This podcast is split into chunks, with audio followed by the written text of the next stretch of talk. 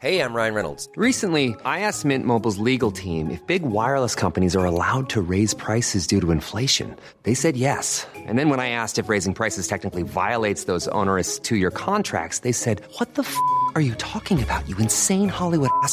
So to recap, we're cutting the price of Mint Unlimited from $30 a month to just $15 a month. Give it a try at mintmobile.com slash switch. $45 upfront for three months plus taxes and fees. Promo rate for new customers for limited time. Unlimited more than 40 gigabytes per month. Slows. Full terms at mintmobile.com. Hey, it's Ryan Reynolds, and I'm here with Keith, co star of my upcoming film, If, only in theaters, May 17th. Do you want to tell people the big news? All right, I'll do it. Sign up now and you'll get unlimited for $15 a month in six months of Paramount Plus Essential Plan on us. mintmobile.com slash switch. Upfront payment of $45 equivalent to $15 per month. Unlimited over 40 gigabytes per month. Face lower speeds. Videos at 480p. Active Mint customers by 531.24 get six months of Paramount Plus Essential Plan. Auto renews after six months. Offer ends May 31st, 2024. Separate Paramount Plus registration required. Terms and conditions apply if rated PG.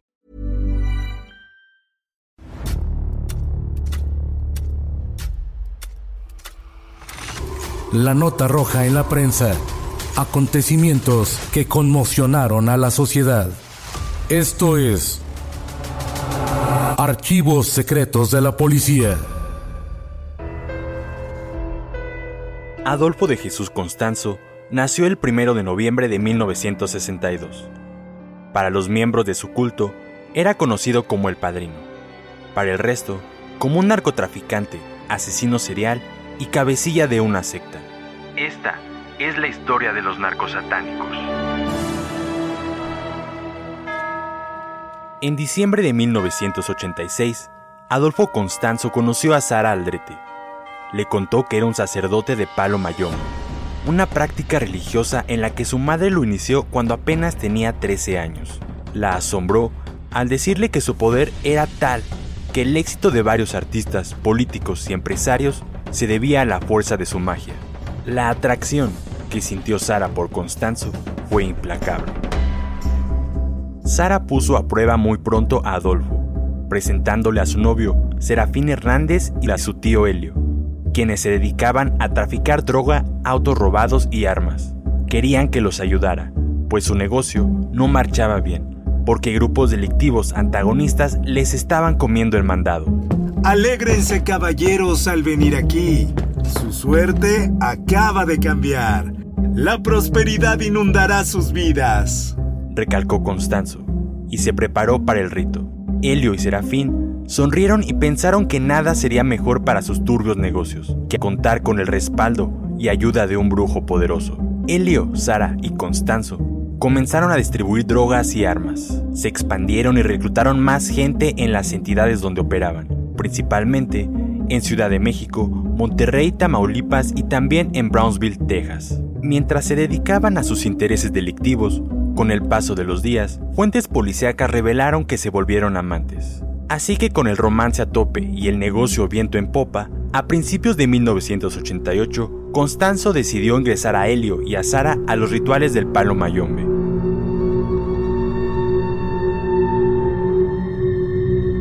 Los desnudó, les vendó los ojos y pasó por sus cuerpos un manojo de hierbas, mientras nombraba palabras extrañas. Después les escupió un líquido extraño e hizo incisiones con un cuchillo en el pecho, espalda y hombros. Por último, sacrificó un cordero y depositó su cabeza en el caldero sagrado. Con esto, el santero les aseguró que estarían protegidos por los dioses y que nada les pasaría. De esta forma, Sara, Helio y Constanzo se convirtieron en la trinidad satánica que dirigiría a la banda.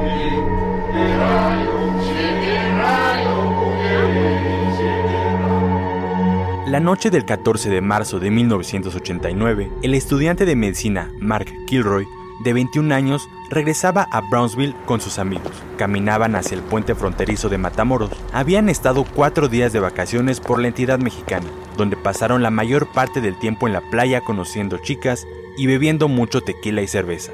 De pronto, Mark se apartó unos minutos para orinar en una calle angosta. Sus amigos jamás lo volvieron a ver. El joven desapareció como si se hubiese hecho polvo. De inmediato, sus amigos dieron aviso a la policía mexicana y a sus padres, quienes se imaginaron lo peor. Después de 48 horas, tanto la policía de Matamoros como la de Brownsville comenzaron la búsqueda en hospitales, prisiones, servicios forenses Incluso la patrulla fronteriza buscó a lo largo del río Bravo, pero no dieron con el joven. El FBI y otras corporaciones policíacas de Estados Unidos se unieron a la investigación y se ofreció recompensa a quien aportara información que llevara con su paradero.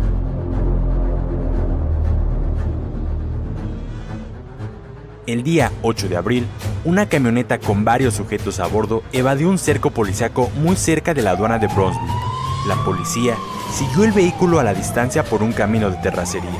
La camioneta llegó hasta una ranchería llamada Santa Elena, donde los sujetos descargaron varios costales con hierba, al parecer marihuana, y portaban armas de grueso calibre. Un par de horas más tarde, un comando numeroso entre elementos antinarcóticos y de la policía de Matamoros se presentó en el rancho y realizaron una inspección en el mismo. Aquella tarde, Serafín y Helio Hernández fueron detenidos junto con un hombre mayor de nombre Domingo. Durante los interrogatorios a los detenidos, el agente Roberto Gracia mostró una foto de Mark Kilroy al señor Domingo, quien al parecer era el velador del rancho. Este lo reconoció y señaló que el padrino ordenó que lo llevaran al predio. Por otra parte, Helio relató que Adolfo de Jesús Constanzo había matado a Kilroy en un ritual santero. Por su parte, Serafín confesó dónde habían enterrado el cadáver del estudiante. Los policías se quedaron sorprendidos ante la macabra historia que escucharon. Al día siguiente, las autoridades se trasladaron con los detenidos al rancho de Santa Elena, con el propósito de hallar el cuerpo de Mark Kilroy.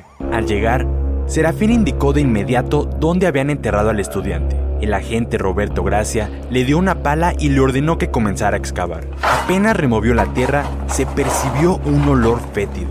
Los restos de Mark quedaron al descubierto. La escena fue tétrica, pues le volaron el casco del cráneo y le sacaron el cerebro. También le arrancaron la espina dorsal desde la cadera hasta el cerebelo.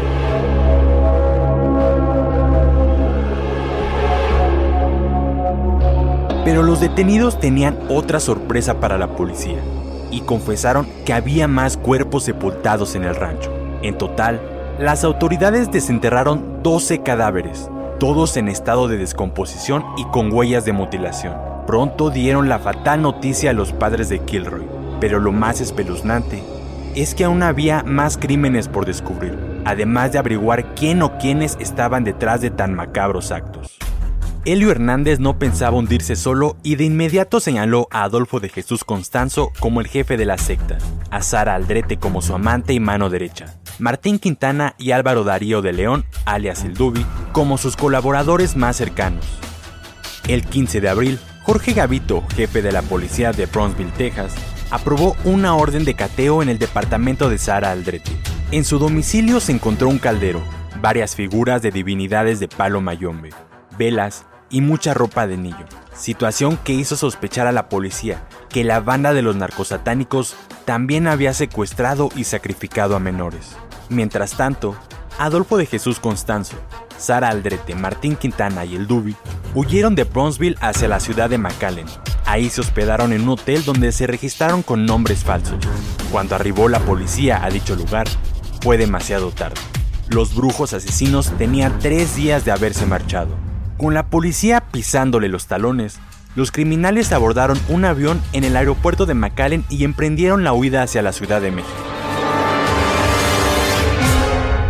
Así fue como inició la búsqueda de cacería de los responsables de tan atroces hechos, quienes ya se habían fugado. Constanzo y Sara no demoraron en alejarse a toda costa.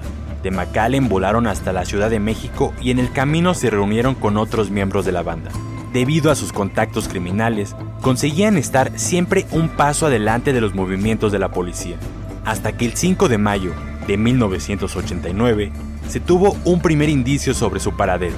Una mujer declaró que un sujeto compraba dólares con frecuencia en la colonia Cuauhtémoc. Fue así como se ejecutó un operativo en la zona. Sin duda, las autoridades estaban muy cerca de los prófugos. Sara miró por la ventana y se dio cuenta que en las calles había movilización policial. Decidió jugarse una carta oculta. Optó por salvarse, acomodar al lugar y pidió ayuda, con el pretexto de estar secuestrada por Constanzo y sus cómplices. De tal modo, Sara escribió en un papel una nota, en la que pedía auxilio y la arrojó por la ventana del departamento, en el cual supuestamente se encontraba cautiva en la calle de Río Sena, número 19 en la Ciudad de México. Su petición tuvo éxito, ya que llegó a manos de la policía, la cual sin perder más tiempo montó un operativo en los alrededores del inmueble y por varias calles de la colonia Cuauhtémoc. Al verse rodeados, los narcosatánicos decidieron atacar primero a la policía.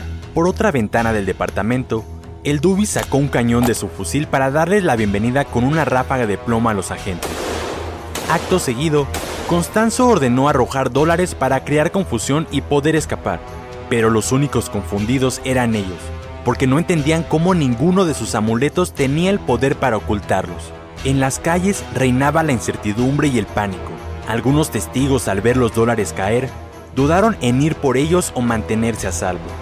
Varios agentes les gritaron que no lo hicieran, que era una trampa y podrían salir lesionados. La policía respondió al fuego y se armó la balacera con ametralladoras, pistolas y palabras altisonantes. El sacerdote del palo mayombe enloqueció al verse atrapado. Sin tener certeza de lo que hacía, quizás en el delirio, juntó el dinero que tenía y le prendió fuego. Para Sara, el enfrentamiento con la policía era un rescate, o eso creyó, pero para Constanzo significaba el fin. Acorralado por la policía, lo único que le quedaba era terminar con todo. Entonces, le apostó a la inmortalidad, o al menos de eso tuvo la certeza. Constanzo o el Padrino, el jefe de una de las bandas más inverosímiles en la historia criminal de este país, se encerró en el armario con su brazo derecho, Martín Quintana, y le ordenó a El Dubi que le disparara. Adolfo decidió prepararse para su último sacrificio humano, el suyo. El Dubi quizá lo dudó por un instante, pero lo hizo. Terminó con la vida de ambos al incrustarles una bala a cada uno en el cráneo.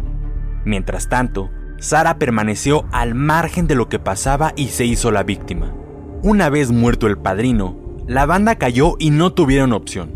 Los que aún quedaron vivos se entregaron. Cuando la policía pudo entrar al departamento, lo hizo para cerciorarse que Constanzo estaba muerto junto con su amante, Martín Quintana. 12 integrantes del culto fueron procesados por numerosos cargos, asesinatos múltiples, violaciones, posesión de armas, contrabando de narcóticos, entre muchos otros. A partir de aquellos terribles acontecimientos, se asoció a Sara María Aldrete y Adolfo de Jesús Constanzo indefinidamente como los narcosatánicos, quienes pasaron a la historia de la crónica criminal de México.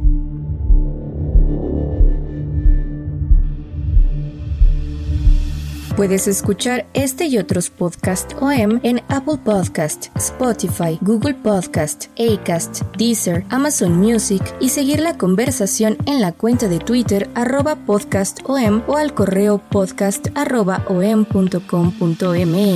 Esta es una producción de la prensa y El Sol de San Luis para Organización Editorial Mexicana.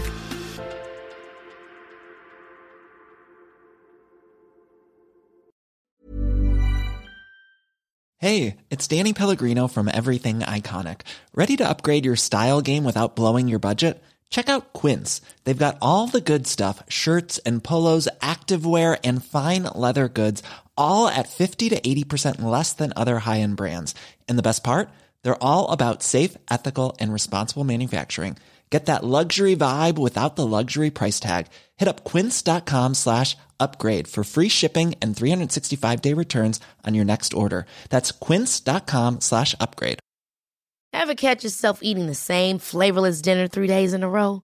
Dreaming of something better? Well, HelloFresh is your guilt free dream come true, baby. It's me, Kiki Palmer. Let's wake up those taste buds with hot, juicy pecan crusted chicken or garlic butter shrimp scampi. Mm. Hello Fresh.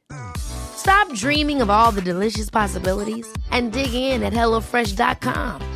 Let's get this dinner party started.